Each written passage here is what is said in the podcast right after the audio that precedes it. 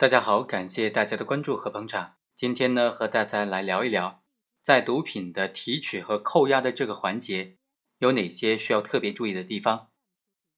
在提取和扣押这个环节啊，最可能产生变点的方面是什么呢？根据最高院、最高检、公安部联合颁发的《关于办理毒品犯罪案件毒品提取、扣押、称量、取样和送检程序若干问题的规定》呢。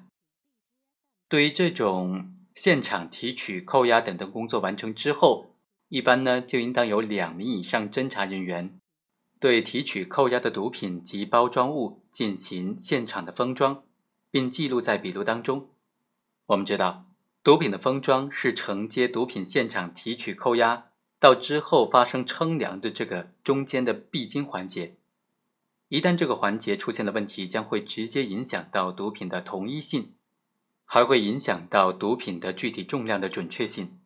所以啊，封装的过程就非常重要了。司法解释当中明确规定，毒品的扣押应当在有犯罪嫌疑人在场，并且有见证人的情况之下，有两名以上侦查人员进行。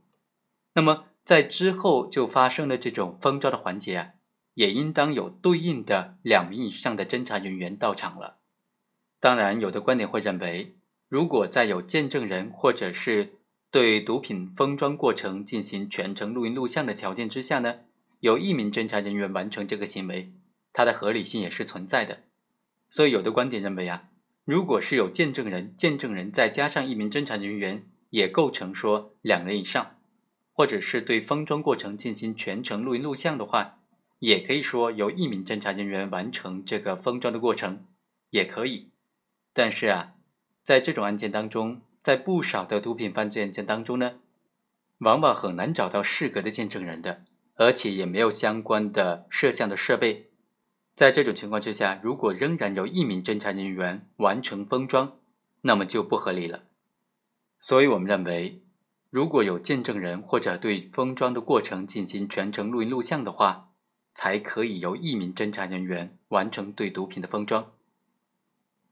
如果是确实因为情况紧急、现场环境复杂等等客观原因，没有办法在现场就实施封装的话，经过公安机关办案部门负责人的批准，也可以及时的将毒品带到公安机关的办案场所或者其他适当的场所进行封装，并且对毒品移动前后的状态进行拍照固定，作出书面说明。对于同一个位置查获的两个以上包装的毒品呢，就应当按照一定的特征进行分组了。首先呢，毒品及其包装物的外观特征一致的，就应当分为一组。当然，如果犯罪嫌疑人供述说，这虽然是毒品和外包装都比较相似，但它们并非是同一批次的毒品，那么就应当根据犯罪嫌疑人的供述来做不同批次进行分组的处理。那么，如果说毒品和外包装的外观特征一致，但是犯罪嫌疑人呢对其中部分的这个毒品或者包装物呢，他辩称说不知道是毒品，或者是认为就不是毒品，此时也应当按照犯罪嫌疑人的辩解的内容，来对于这个疑似毒品进行单独的分组，然后对于这部分疑似毒品呢再单独处理、单独鉴定。好，以上就是本期的全部内容。本文作者是詹勇，非常感谢作者对这个问题的分析。我们下期再会。